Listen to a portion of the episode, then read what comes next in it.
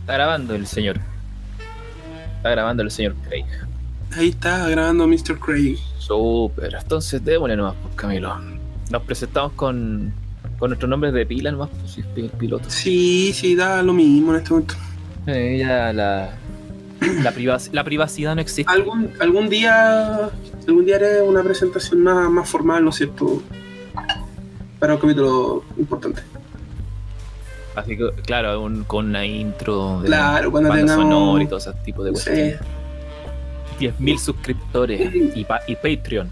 No, no, pues estáis pensando muy, muy pequeño. 10.000 suscriptores, ¿qué es eso? Un millón de suscriptores. ¿Qué Y es eso? criptomonedas. Ya. No puedo trabajar con una persona tan poco profesional. Ah, ya, bueno, vamos a hacer el primer podcast millones, Mínimo, intergaláctico.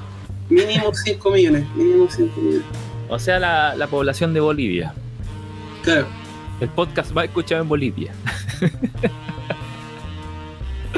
Oye, el otro día, a propósito de eso, estaba pensando en, en, en Bolivia o país culiado. ¿Por qué? ¿Qué, qué te, ¿Qué a ¿qué te- qué te ha hecho Bolivia? No, no, no, no, no lo digo en el sentido xenofóbico, sino que lo digo como, como que se, me dio como compasión, ¿cachai? Pensé estar encerrado en medio del desierto, pura montaña, sin acceso a océano, ¿cachai? Es como como estrangulado, ¿cachai? Así como esos países de, de los Balcanes, así como que ¿Y los existen solo por... ¿Y los suizos? Ah, pero es que los suizos son una potencia mundial económica, po, Camilo. Pero Ellos pueden, pueden pero pueden comprar mar, po, son tan ricos que no necesitan mar. Eh, es que el problema, bueno, sí, el problema es geográfico, pero el caso de Bolivia, en verdad. Es el mismo caso en toda Latinoamérica, nomás, pues, aprovechamiento político de cualquier causa. Sí, el narcoestado boliviano. O, o ilegítima que sea la causa, es el Mm. aprovechamiento de la misma. Sí, po. Bueno, te- ¿cachai? Ahí listo. Empezamos hablando de geopolítica internacional. Así Uy, como pero- para entrar, con- pa' entrar con un tema piola, así como geopolítica. Claro, cero, cero preocupación por la audiencia. O sea, Claro, No, estoy así como, no, vamos a hablar sobre las vicisitudes del es que tú Mercosur. partiste con una exclamación. Bolivia culiado. Y yo. Claro. Yo lo único que hice fue. Pucha, no sé, quizás un hombre de, de hombre de nombre Bolivia, quizás cometió algún. algún acto sobre, sobre él, no sé. ¿Por qué tanto Uh. resentimiento? Claro, así un, un Bolivia. Un apodo. Pero. No, el, el- Mira, el- mira, para hablar un poquito, bueno, no, no tan en serio, pero más en serio, pero nunca en serio. nu- nunca del todo serio. Nunca, no jamás. Eh, a mí no me preocupan los problemas locales, en general. Porque son re pocos los problemas locales locales reales. Es verdad. Claro, las comparaciones odiosas nomás. po. Es Sí. como. Yo me acuerdo cuando empezó la cuestión del coronavirus. tenía la sensación de que Manalik lo único que quería es que Chile pareciera país OPEC. eh, ¿Cómo se llama esta weá? ¿OCDE? Ocde. Así como Sí. hemos tomado todas las directrices del. De la. ¿Cómo se llama? De la Organización Mundial de la Salud, todos los protocolos. eh, hemos establecido el tema de los controles sanitarios y la weá. Mostrar que las instituciones funcionan, si ese es el gran mito cuento fundacional de este país, que es un país institucionalizado, legal, jurídico. Chile, yo creo que Chile tiene esa crisis de identidad. Como que todas las weas que se hacen en Chile es son- como el sino de Chile. es, es para reafirmar nuestra propia existencia. Chile, si fuese un individuo, es un bastardo de unos 25 años que acaba de echarse derecho. Exactamente. Eso es Chile. Un pobre weón que no pudo terminar la carrera de derecho. Pero que hace pitutos como abogado. Claro, hace. No, eh, trabaja en una notaría, weón, firma tu, firmó tu weá el otro día para el, trabajo. Ese weón. Firmó mi declaración jurada el, co- el conchetumare. Ese es Chile. Un Sí, pobre yo- weón que no pudo terminar derecho. Yo, ima- yo imagino a Chile como ese cabro chico de colegio, octavo básico, séptimo básico, que es penca. penca. Vos sabés que el weón penca. Puta, es que yo le echo la Pero- culpa a los papás, no, no sí, es sí, sí. eh, pero calma, sí, sí, sígueme, con, sígueme con la idea. Penca, Ya, ya, ya. pero que la única forma que tiene de destacarse en la vida que lo vean es jugando a la pelota. Eso es más Brasil, weón. Nosotros no somos tan buenos para pelota, estáis tirando con muy perrea. No, yo, yo, creo, yo creo que Brasil, Ay. usando la, usando la metáfora del, del weón del curso, Brasil es el compañero que, que- que- que, eh, es la mina o el mino rico y buena onda. No, la- no. levanta la pura apariencia, pero sabéis que en el fondo weón es nada, ¿cachai? No, Brasil, buena onda. Pregúntale Bueno, a- con- a, a los paraguayos, weón. Bueno, Pa- Paraguay sería el compañero pastero que se sienta así como atrás, como que está siempre pendiente del cero, ¿cachai? No, conozco como a tres de Uruguay. Paraguay, o sea, Paraguay. El Uruguay, Uruguay sería el amigo o la amiga que se junta con el weón bonito para, para caer bien. No, se junta con el weón que lleva, que lleva la droga. Ese. Y, Ese y- es- y- y- y Argentina en el el curso, pues, weón. Mira, honestamente. Analizar- Rodrigo, volvió. Rodrigo, ¿Podrá ser, po- ¿Podrá ser posible? que se una al, al piloto. No sé qué piloto tiene esto porque esto no va en ninguna dirección, eso sí, pero. Eh, por eso es un piloto, si estaba leyendo. Pero esta weá es como Rally Dakar, por mano. O sea, vos me dijiste, vamos para el sur. Esto, esto es eh, un viaje sin rumbo. No tenía, no tenía que tener rumbo en primer lugar, es como...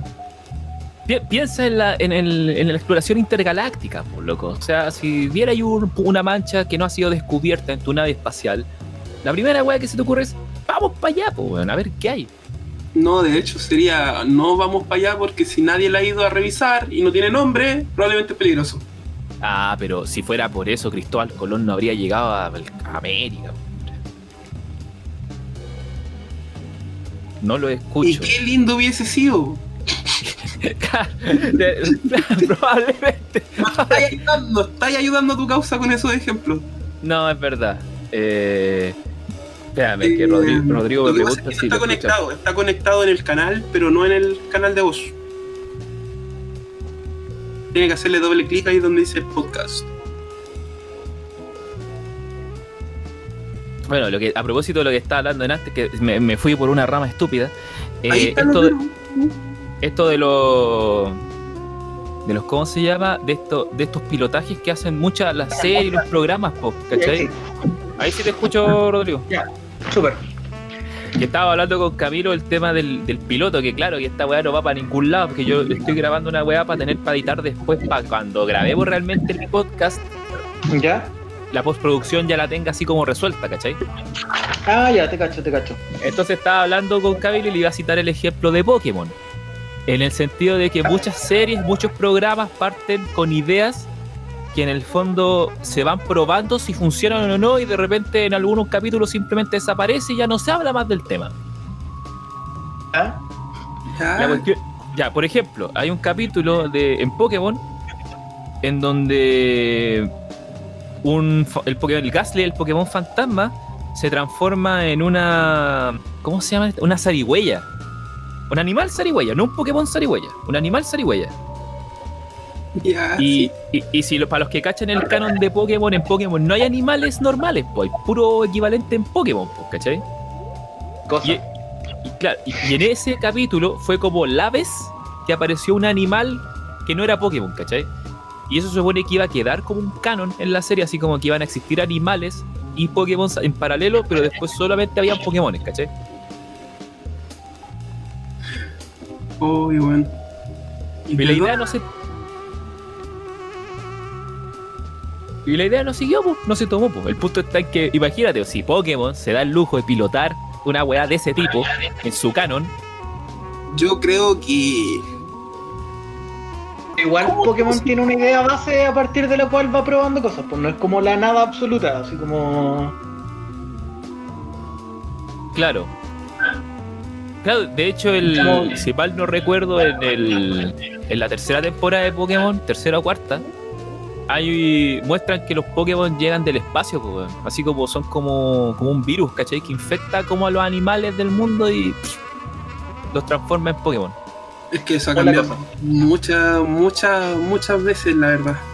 Y bueno, con el tiempo ya da lo mismo, si en total lo que se creó fue una franquicia multimillonaria que domina el mundo, básicamente. Sí, es verdad. Oye, para Hasta ponerle un poco. Disney lo compre. Sí. Para ponerle un poco de orden al asunto, sí, para entrar en un tema como de verdad, para que nos centremos en hablar en una wea y nos quedemos en esa wea para no dispersar. Oye, oye, pero ¿y si Disney comprara Pokémon? Si Disney comprara Pokémon, yo creo que no habría mucha diferencia porque es super family friendly Pokémon, weón. Sí, pero la cantidad de plata que tendría Disney. Como un, como, como un monopolio del entretenimiento, decís tú. Lo van a terminar comprando todo. Vas a Mira, terminar, vas a terminar comiendo cuando- comida Disney y bebiendo Disney- agua Dis- Disney. Disney va a comprar Pornhub, weón. Ahí se va a quedar la cara. Disney va a comprar Pornhub y ahí va a quedar la cagada. Porque ya no van a ver películas piratas en Pornhub y todas esas tonteras.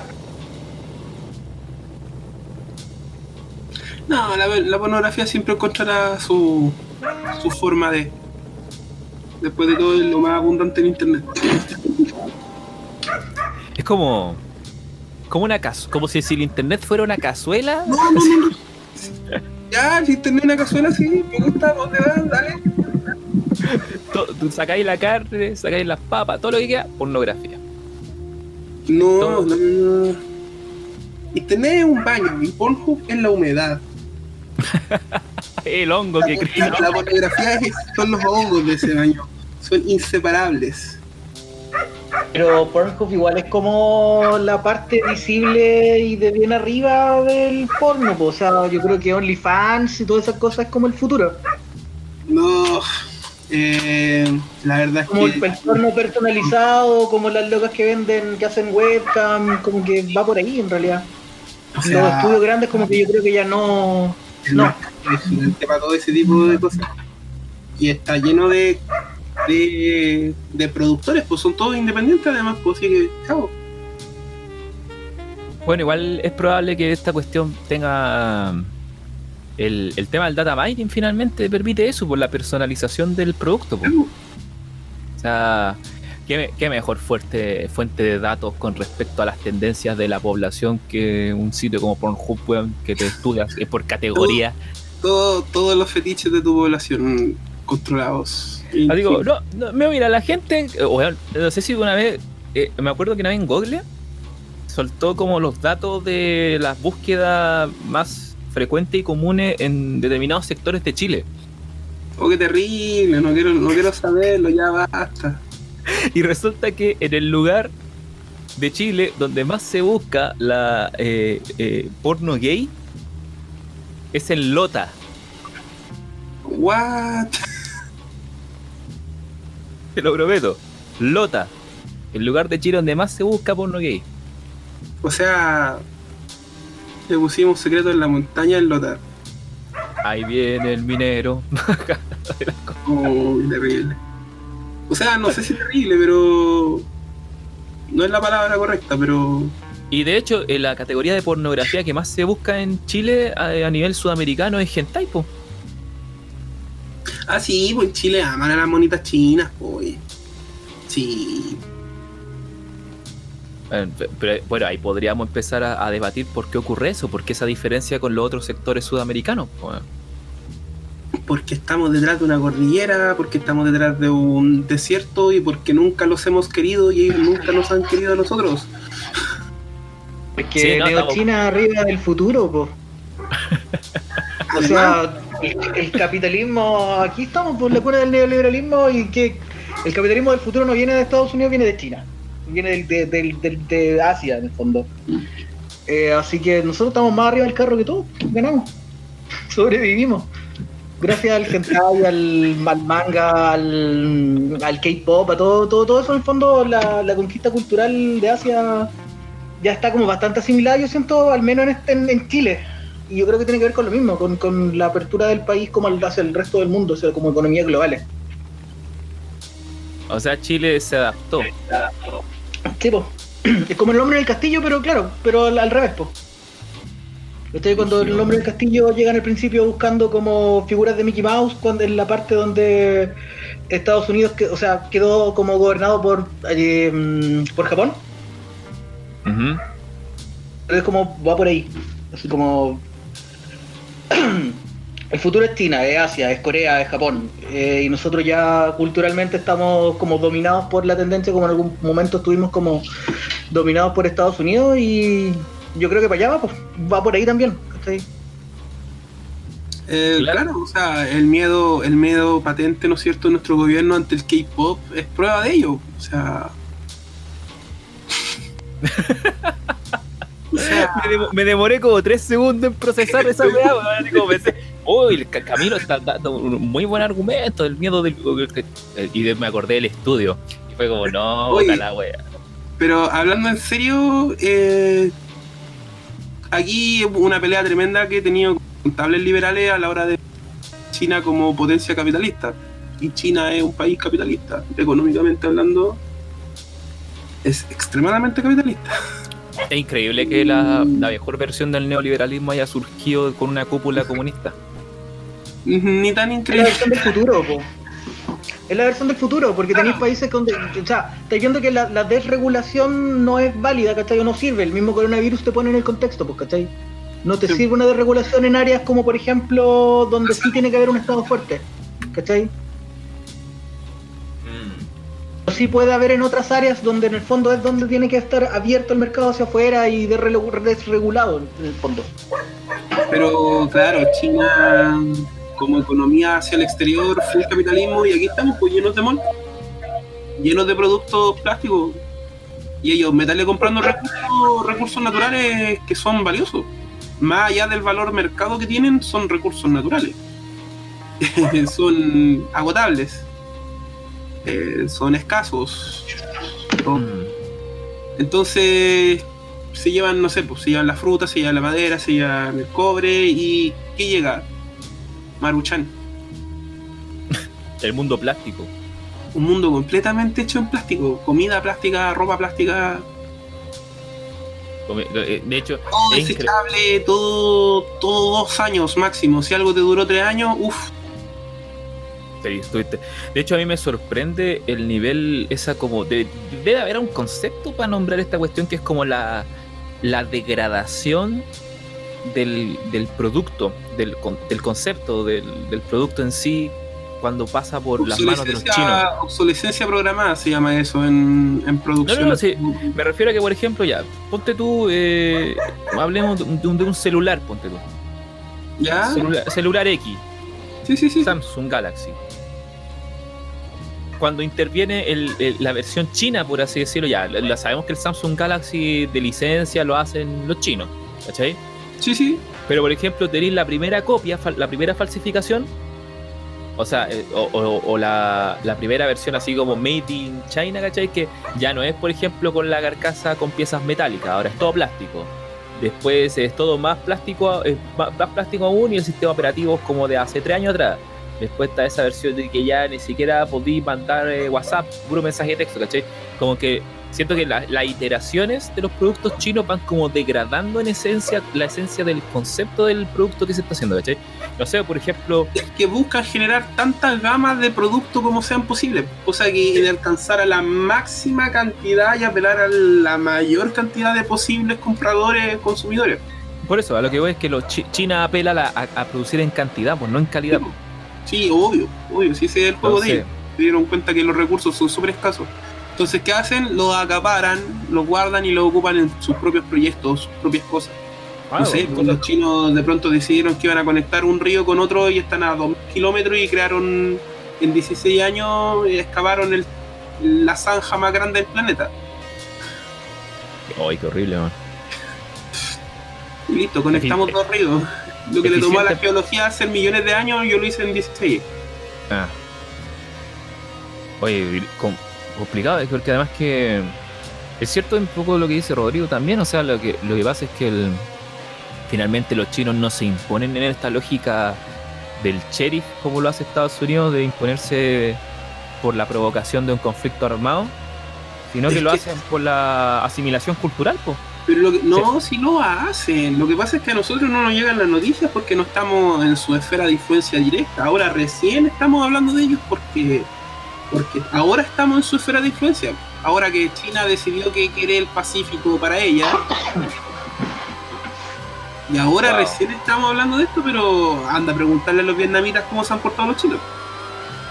Es, sí, es cierto, es cierto, Preguntar a los, a los tibetanos cómo se portan los chinos. es verdad. De, de hecho, ahora que estáis hablando de, de ese tema, me, me intrigaría saber la capacidad nuclear que tienen los chinos, así como... Porque de repente los, los recuentos de armas nucleares generalmente siempre aparecen en países tercermundistas, así como Irán hizo una cabeza nuclear, Yemen hizo una cabeza nuclear, países culiados que, no sé, son puras granjas y un- tienen un silo nuclear, una hueá así, ¿cachai?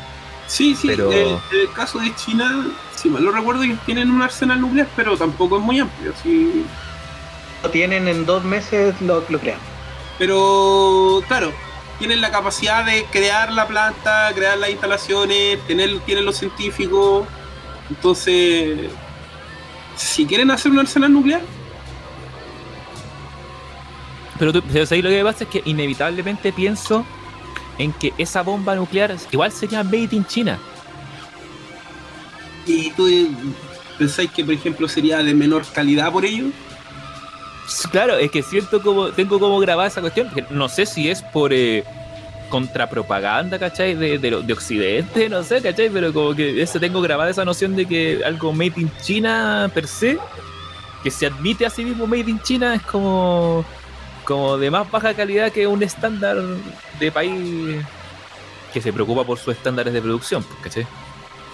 Y quizás sin ningún fundamento lógico. pues. No, es como que hay un catálogo de bombas nucleares para comprar la versión normal y la versión premium, pues, ¿cachai?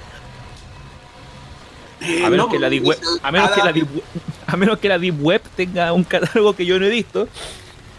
No, la Deep Web lo que vais a encontrar, eh, no sé, pues pueden ser los planos, pueden ser eh, eh, las tesis y los proyectos de diseño de un montón de armas, pero de ahí a que encontré a alguien que sea capaz de crearla, manufacturarla, si no es llegar y armar un arma nuclear. No, no es viaje al futuro que tengo que conseguirme un poco de uranio nomás o plutonio y con eso la hago.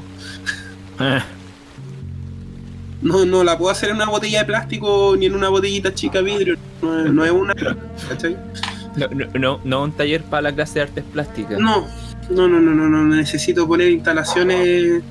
Corea del Norte, de hecho, como 30 años trabajando con un importante porcentaje de su escaso presupuesto para conseguir un misil que volara sobre el Pacífico.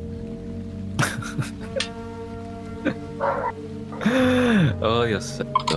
Igual eso seguir pensando que la guerra funciona, o sea, el, el- el- el mo- el movimiento de conquista de países sigue funcionando solo a un nivel y en realidad yo creo que ahí es donde perdimos el foco en no considerar, por ejemplo, la, apropiación cultural o mm, como también una forma de conquista. En el fondo, si uno piensa en Hollywood, Hollywood es eso, básicamente, ¿cachai? O sea, toda la cultura asociada al consumo, la cultura televisiva en el fondo es esta guerrilla informática, po, que China, o sea, al menos Asia, no sé si China en sí particularmente, pero Asia sí ha estado haciendo, y por ejemplo, si uno va, vuelve al K-pop, ¿cachai? El K-pop es parte de las políticas de Estado de Corea del Sur, ¿cachai? Como una ¿Ah, sí? forma de eh, traspasar la cultura, sí. Hay un documental, de hecho, no sé cachai, en pocas palabras en Netflix, No, no, hay no un tenía idea. Cuenta. que se trata del K-pop y el K-pop es una industria de Corea del Sur, como gobierno, política estatal, eh, invertir en K-pop, ¿cachai? O invertir Ah, en cultura coreana hacia el mundo, ¿cachai? Como una forma de sacar Corea y las ideas de Corea hacia afuera. Eh, y de hecho el K-pop, una de las cosas interesantes que tiene es como la manufactura, o sea, no es, es un producto completamente hecho a la medida y milimétricamente pensado, ¿cachai? Wow. O Eh, sea, hay varios análisis que hacen, hacen como con respecto a Porque yo vi este capítulo y quedé, quedé loco, así como el nivel de, de- de producción que hay detrás de esto, de verdad es como una maquinaria de propaganda creada Sí. para adolescentes. ¿Cachai? Wow. En el fondo K-pop vende, vende el modelo real como un modelo exitoso que lleva a la felicidad, que lleva a la autorrealización. No sé si te has fijado cuál es la estética general de las bandas, de los grupos y de las líricas de las canciones de K-pop. Pero en el Es fondo como lo que- como como lo que fue en la glorificación de, de la vida urbana neoyorquina, pero en estilo Seúl. Ah. Es como lo que fue en, en términos medios parodia lo que hizo el Gangnam Style, ¿no? Claro. Es como- Claro. Eso es como el equivalente así como Esa al como, reggaetón como coreano vida- Es como, como, como lo que vendría siendo el trap para Latinoamérica. La glorificación de la riqueza a través de la delincuencia. Claro, y bueno, el, La, la diferencia, la diferencia está en que esto es política de Estado, ¿cachai? claro. A diferencia del trap, que de alguna forma es más, más o menos espontáneo, ¿cachai? Ah, claro. No es sí. como que tú podáis a- a- a ir a recursos, y de hecho es una persona la que está como detrás de casi todo el K-pop. Y eso es lo más extraño de todo, es como. De verdad es como una maquinaria de propaganda que si tú la pensáis es es súper interesante desde mirarla, ¿cachai? O sea, Claro. Estoy buscando, estoy buscando Sí. un video de esto para mandarle. Se está viendo esto, está pensando cómo no se me ocurrió a mí. Tenía que hacer K-pop y hubiera conseguido muchos más jóvenes para Alemania nazi. Bueno, de ahí a que yo creo que el, el- el individuo que hizo el estudio de data mining del gobierno probablemente vio el mismo documental que Rodrigo po, y dijo, oh, oh, acá están invadiendo las mentes de nuestros niños, no podemos Pero es permitir que que... el tema es que el tema es que aquí les gusta ese mensaje, po. Si en el fondo qué estilo de vida están, están, o sea, mira, mira el puro banner el- del video, mira el, el estilo y la estética detrás de eso, la vida de clase media, tirada pituquita, es la que se fomenta, ¿cachai? Es la que se promete. Sí, la- una- los adolescentes, pues yo creo que el público, el mejor público para poder meter ideas es ese, ¿cachai? Son los cabros chicos, son los adolescentes, pues. No la gente implantar- o sea, y es, y es una apuesta a futuro, que yo encuentro que eso también es súper interesante porque eh, no estáis pensando en el aquí ahora, estáis pensando en lo que vaya a hacer 10 años más adelante, por ejemplo, Claro. y si ya ganaste un público, o sea, la tenéis, pues. Claro, pero será, se- será, será una explicación tan simplista como decir el K-pop está formando futuros consumidores nomás. No sé, o sea, yo creo que tiene más capas, ¿cachai? Pero lo que, a lo que voy con eso último que decía es como. mm, A, a nosotros igual tenemos un, un- un problema en pensar que la pelea se tiene que dar en este momento con. como con la gente que está actualmente gobernando, ¿cachai? Como Mm, tiene que ser a, a- claro. a la gente de nuestra edad. Y acá yo siento que hay caleta de estrategias, por ejemplo, este mismo, o por ejemplo las de la, de la ultraderecha que están apuntando a públicos más chicos. No están apuntándole aquí a la hora, se están apuntando hasta a sembrar weas, ¿cachai? Que van a crecer en un par de años más. Claro. Se están agarrando ejemplo- público, están haciendo una masa crítica, ¿cachai? Que de aquí a 5 o 10 años más va a ser la que de verdad va a importar. Pues nosotros vamos a ser unos viejos culiados, nosotros ya pasamos, ¿cachai? A nosotros nos vendieron lo que nos vendieron y compramos lo que compramos, ¿cachai? Basta, por ejemplo, ver por- el reciclaje de weas, pues, o sea, viene el Inbiscuit y las entradas se agotan en una semana, ¿cachai? ¿Y quién compra? Nosotros, pues, lo bueno es de la edad de nosotros, ¿cachai? Que escuchábamos el Inbiscuit cuando éramos chicos. La adicción Eh, de los millennials a la nostalgia, pues, weón. Sí, Yo el otro día pensaba así como, eh, no tan cerebralmente, sino que pensaba en el. En, en- en que el millennial se define a partir de la depresión, finalmente, ¿cachai? Como, como el, el estado emocional de la generación millennial es el depresivo, que está centrado constantemente en, el, en lo bueno que fue el tiempo pasado, ¿cachai? En, esta obsesión como con la nostalgia, incluso con la nostalgia con una época que no vivió, ¿cachai? Porque finalmente Eh, Mark, Mark por ejemplo, todo, esa- todo este reciclaje de los 80, ¿cachai? De la época de los 80 surge por el, por el cuando los millennials logran poder adquisitivo finalmente, ¿cachai?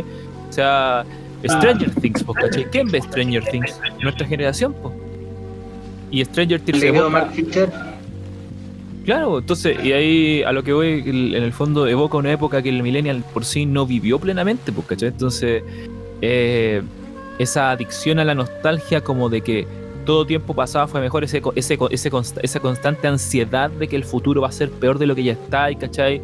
Esa comparación odiosa que uno siempre tiene que hacer con las generaciones que lograron comprarse la casa propia, lograron tener el auto, lograron formar familia. Eso se llama juvenoia.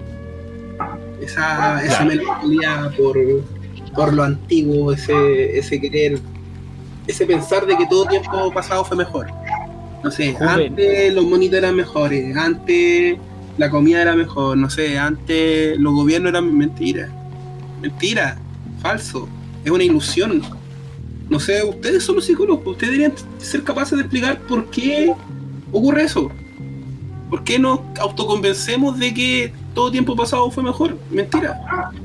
Mira, Oye, yo- le mandé, ahí un libro de Mark Fisher que se trata de eso en el fondo, y a mí me, me va a sacarle todo sentido la tesis de, de Mark Fisher con al respecto, y que es la idea de los futuros cancelados, ¿cachai? O sea, vivimos en una época donde no hay futuro, ¿cachai? No tenemos nuestras opciones de futuro, o sea, es la misma idea, es más fácil imaginarse el fin del mundo que el fin del capitalismo.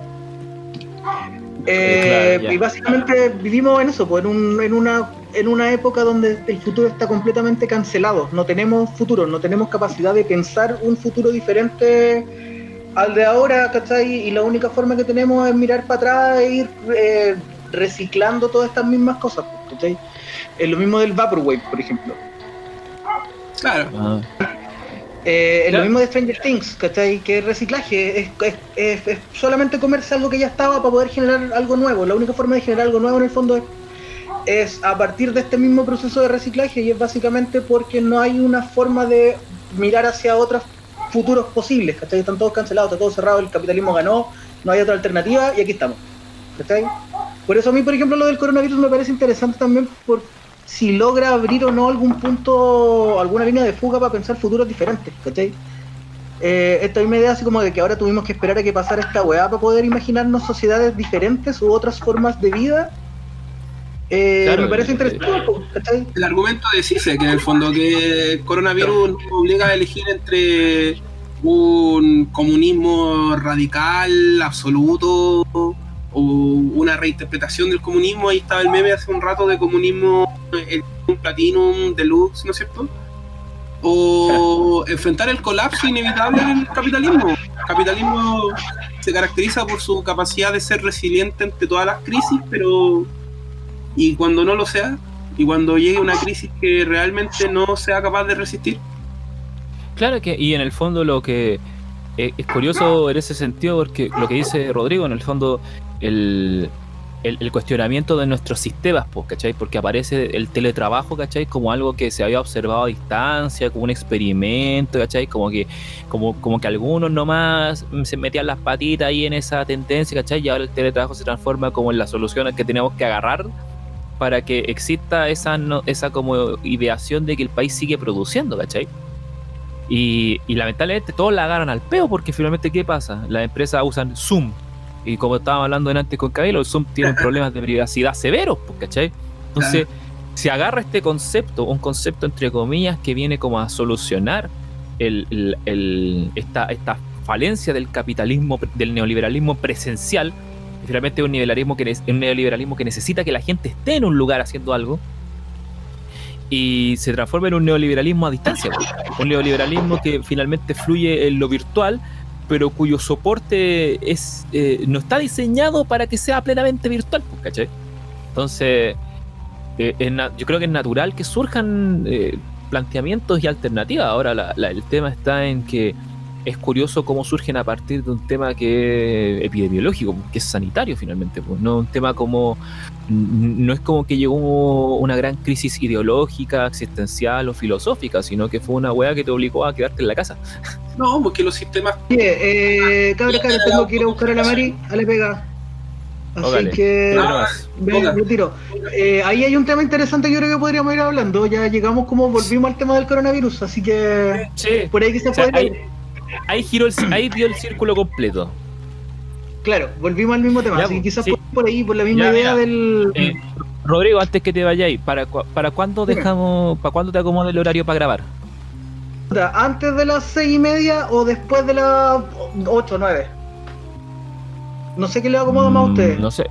Camilo. Como a esta hora siempre tengo que ir a buscar a la María a la, a la pega, ¿cachai? A mí después de las 9, sí es más tarde después de las 9. Me tenéis Sí, que avisar con anticipación el día, ¿no? Ya mira, hoy día es lunes, ¿cierto? Sí. ¿Les parece si para no dilatarlo tanto lo dejamos para el miércoles a las 9?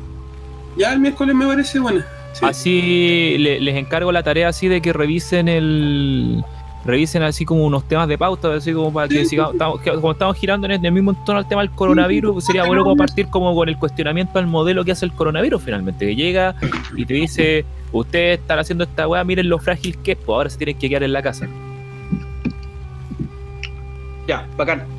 Sí, Sí, démosle vamos, una pues. vuelta. Yo igual, yo les mandé un par de cosas por desde lo que íbamos hablando por el chat igual.